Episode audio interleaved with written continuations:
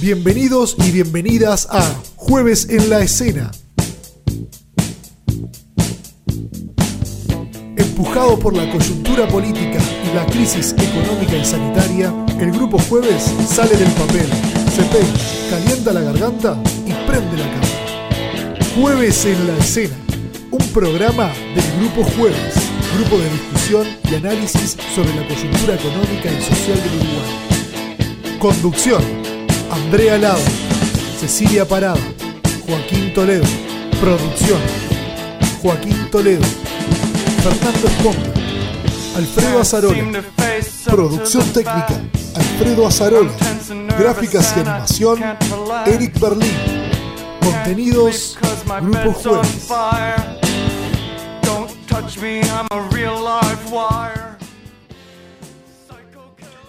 Precios y pandemia. Primera parte.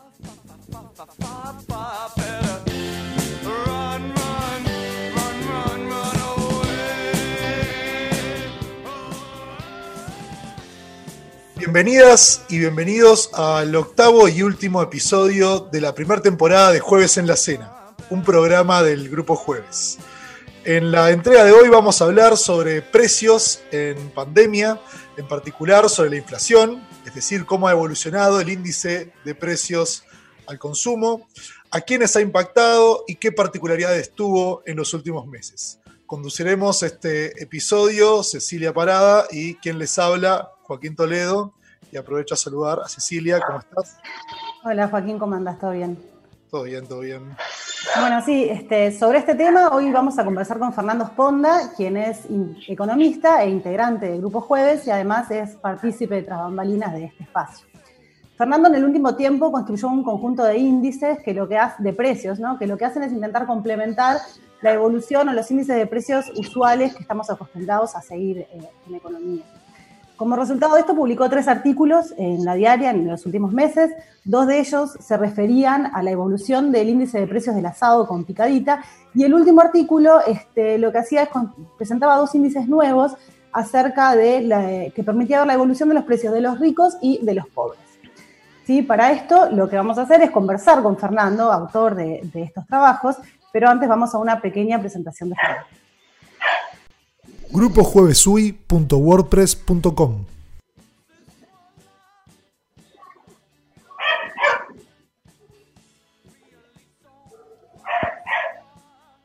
Fernando es economista por la Universidad de la República y magíster en economía por la misma institución. Actualmente es integrante del Grupo Jueves, columnista en la diaria y se desempeña como economista de planificación e inversiones en la UTE.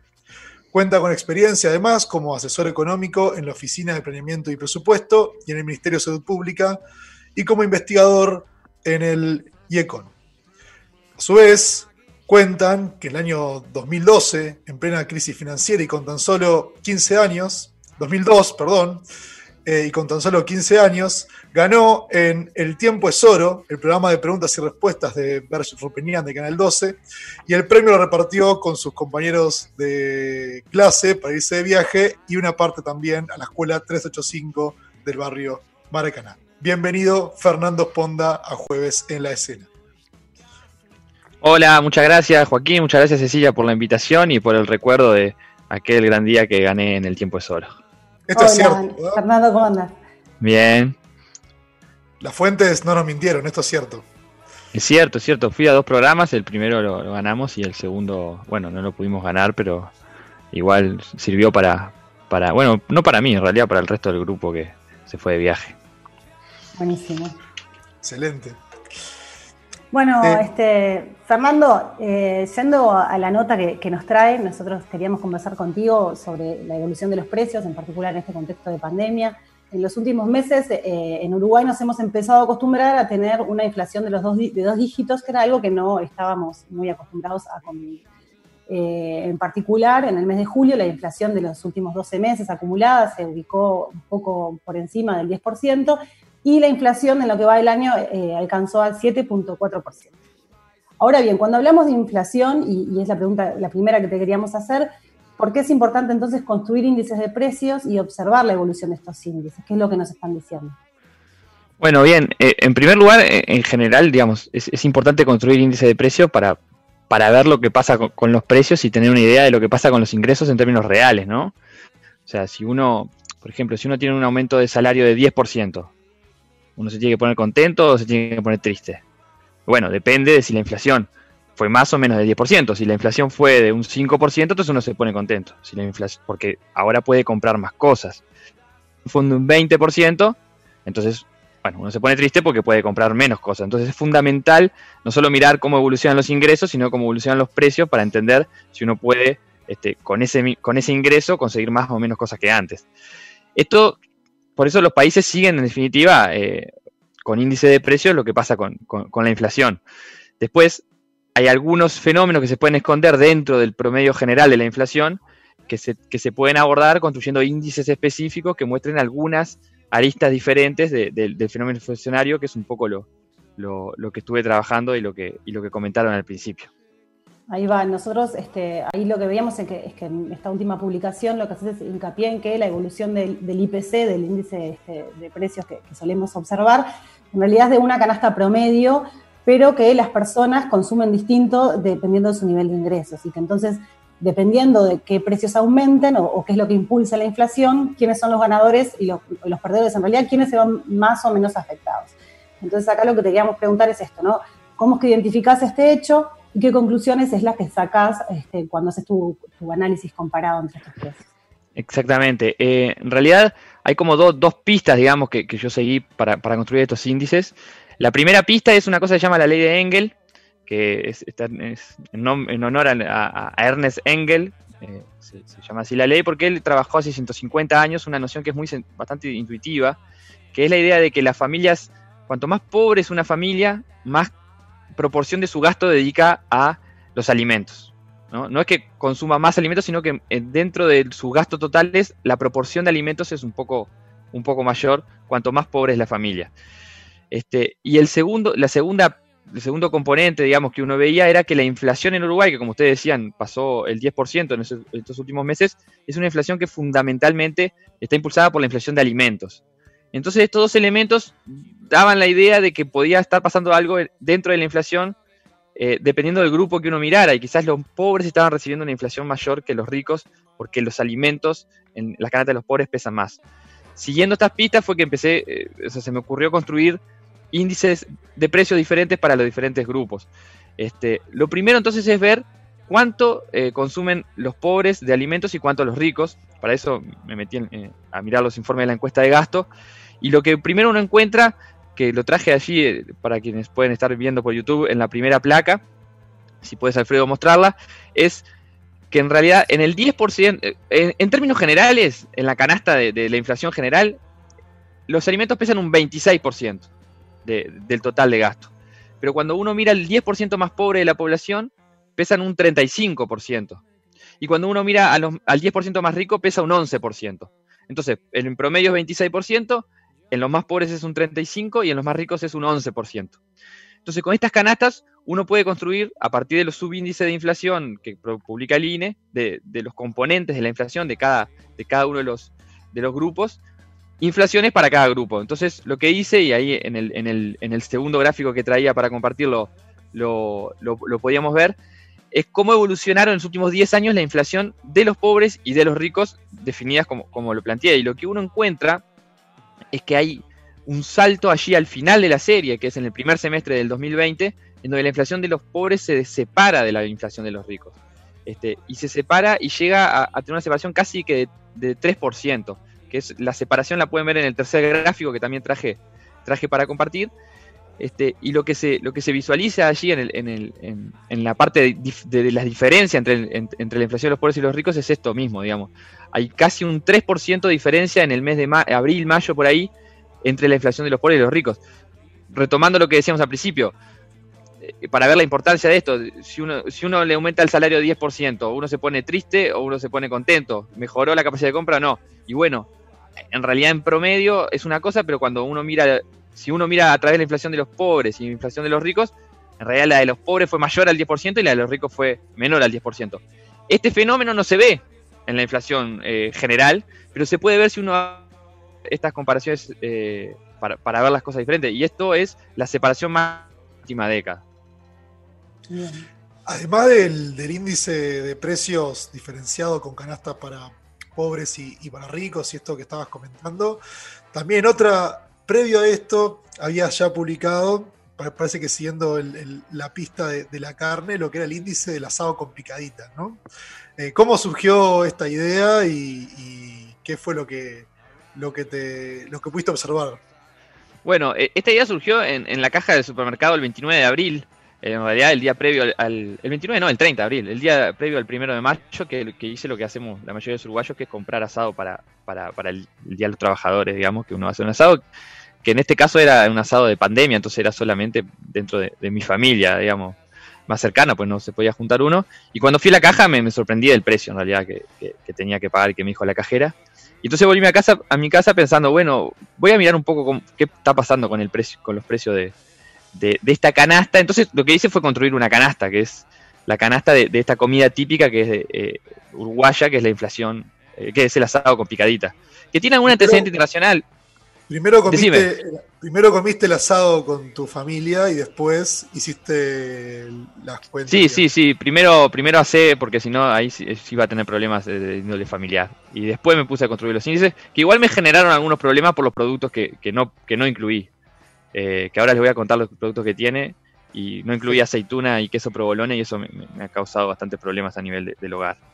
Eh, la, canasta del asado con picadita tiene cinco grandes componentes. Eh, son bebida, picadita, asado, ensalada y postre. Se los comento rápidamente este, con, producto y con marca, porque quizás se consiga algún auspiciante también para este programa. Ah, la parte de bebida Está compuesta por tres cervezas patricias de un litro, una Coca-Cola de 2 litros 25 y un vino tinto Santa Teresa clásico de un litro. El componente de picadita tiene 300 gramos de queso colonia, un paquete de papas chips de 150 gramos y hay dos flautas. Allí hay una que en realidad se come con, los chorizos. Ahí el gran faltante que tengo es eh, un salamín o una longaniza que, no, no he conseguido serie de precio todavía es, difícil. Bueno, y una, una, verdura asada tampoco. No, no, lo que. Lo, que tengo de verdura eh, es en la ensalada, que tengo una lechuga y, tres tomates. Una ensalada sencilla. Eh, después viene lo, que viene en la parrilla, que es un asado para seis personas, esa es la, cantidad. Entonces tengo un kilo y medio de asado de tira, una colita de cuadril de un kilo y tres chorizos extra cativelli. Y para cerrar, un postre que es un helado crufi de dulce de leche granizado de un litro. Ah, esa es la canasta que, me armé para ver cómo evolucionó eh, el precio de esa canasta a lo largo del tiempo. Y, tratar de identificar si, si, esta sensación que yo tuve en la caja tenía algún asidero o no.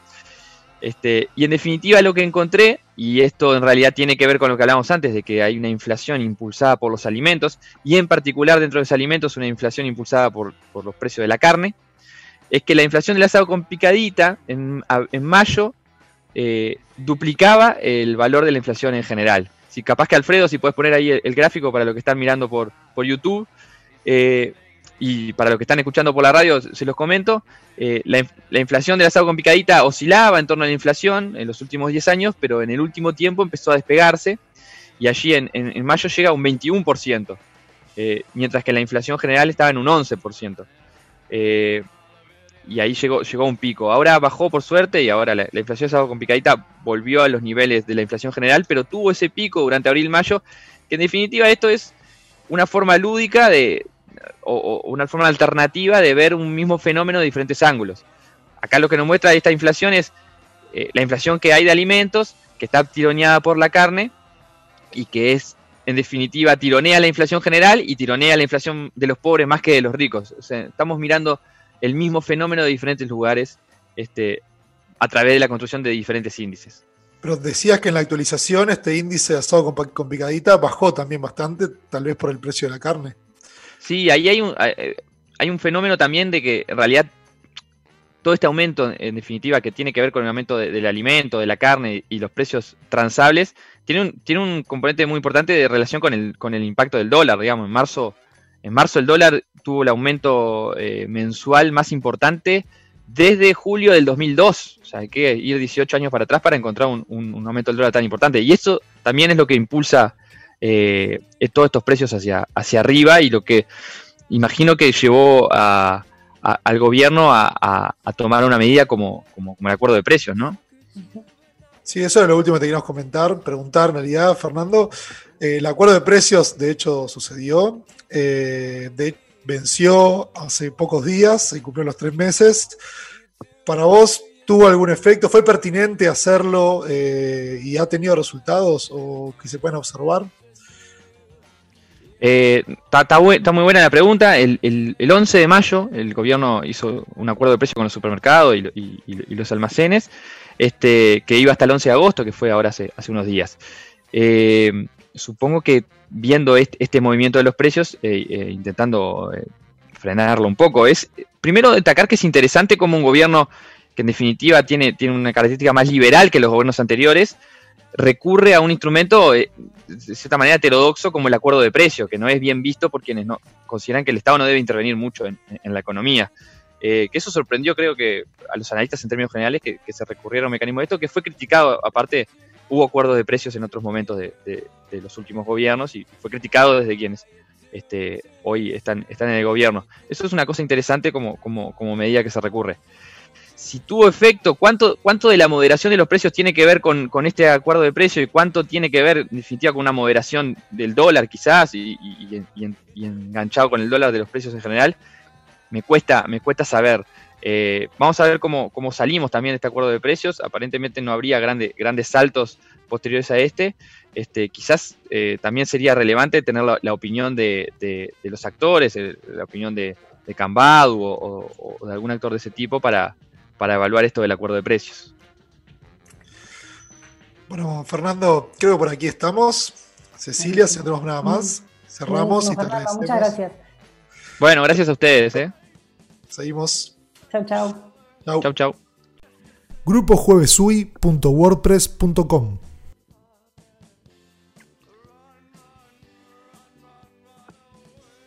Bueno, estuvimos conversando con Fernando Esponda acerca de precios y pandemia. En la segunda parte vamos a seguir profundizando sobre este tema y para ello vamos a contar con la presencia del presidente de Cambadu, Antonio Amaigenda. Nos vemos en un ratito. Hasta luego. Chao. Chao.